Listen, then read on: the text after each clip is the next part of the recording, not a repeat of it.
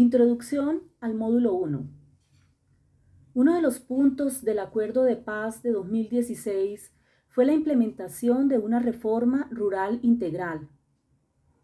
Para ello, se diseñaron los programas de desarrollo con enfoque territorial PEDET, como una estrategia de planeación y gestión para el desarrollo de las zonas más afectadas por el conflicto armado.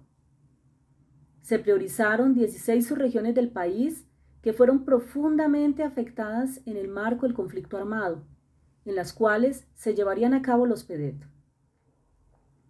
Su formulación contó con una estrategia amplia de participación ciudadana que convocó a diversos sectores sociales en los territorios y generó múltiples expectativas.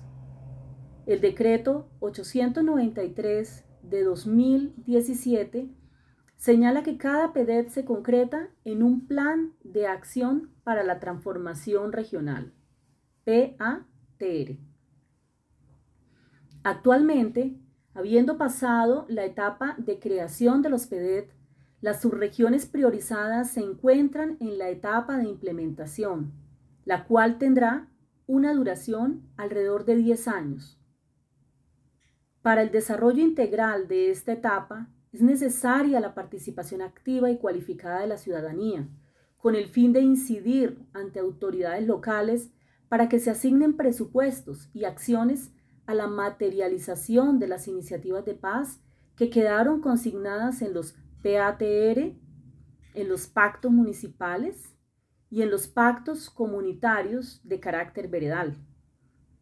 Esta incidencia también debe pasar por un ejercicio de veeduría y seguimiento al trabajo de dichas autoridades. Sin embargo, esto solo será posible en tanto la ciudadanía sea consciente de los derechos que tiene y los deberes de sus gobiernos en materia de PEDET, especialmente en un contexto en el cual decisiones gubernamentales dependen en gran medida de la voluntad política de turno, como ha identificado ya Caribe afirmativo en investigaciones preliminares. En lo que va de su implementación, los PEDET han enfrentado varias dificultades provenientes de su diseño y de los retos que implica su gestión, afectando los resultados esperados.